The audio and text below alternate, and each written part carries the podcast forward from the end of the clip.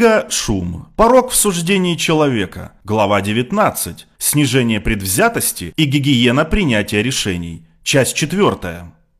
Сокращение шума. Гигиена принятия решений. Предвзятость – это ошибка, которую мы часто видим и даже объясняем. Она задает направление. Вот почему подталкивание может ограничить пагубные последствия предвзятости или почему попытка стимулировать, усилить суждение может бороться с конкретными предвзятостями. Она также часто видна, поэтому наблюдатель может надеяться диагностировать ошибки в реальном времени, когда принимается решение. С другой стороны, шум – это непредсказуемая ошибка, которую мы не можем легко увидеть или объяснить.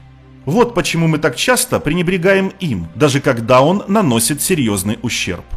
По этой причине стратегии снижения шума по отношению к снижению предвзятостей являются превентивные гигиенические меры по отношению к медицинской помощи. Цель в том, чтобы предотвратить неопределенный диапазон потенциальных ошибок до того, как они произойдут. Мы называем этот подход к снижению шума гигиеной принятия решений. Когда вы моете руки, может вы не знаете, каких микробов вы смываете. Вы просто знаете, что мыть руки – это хорошая профилактика различных микробов. Особенно, но не только во время пандемии. Точно так же следование принципам гигиены принятия решений означает, что вы применяете методы, снижающие уровень шума, даже не зная, каких основных ошибок вы пытаетесь избежать. Аналогия с мытьем рук намеренная. Меры гигиены могут быть утомительными. Их преимущества не видны сразу. Возможно, вы никогда не узнаете, какую проблему они предотвратили. И наоборот, когда возникают проблемы, они не могут быть связаны с конкретным нарушением гигиены. По этим причинам соблюдение правил мытья рук трудно обеспечить даже профессионалами в области здравоохранения, которые хорошо информированы о важности этого. Точно так же, как мытье рук и другие формы профилактики, гигиена принятия решений бесценна, но не благодарна. Коррекция четко выявленной предвзятости может, как минимум, дать вам ощутимое чувство достижения чего-то. А вот процедуры, снижающие шум, не дадут такого чувства. Статистически они предотвратят множество ошибок, но вы никогда не узнаете, какие именно ошибки.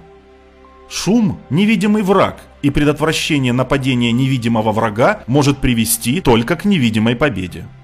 Учитывая, какой урон может причинить шум, эта невидимая победа, тем не менее, стоит битвы. В следующих главах представлены несколько стратегий принятия решений, используемых в различных областях, включая судмедэкспертизу, прогнозирование, медицину и кадровые ресурсы. В главе 25 мы рассмотрим эти стратегии и покажем, как их можно объединить в комплексный подход к снижению шума. Говоря о предвзятости и гигиене принятия решений. Вы знаете, с какими предвзятостями вы боретесь и в каком направлении они влияют на результат. В противном случае, вероятно, задействованы несколько предвзятостей, и трудно предсказать, какая из них будет доминировать.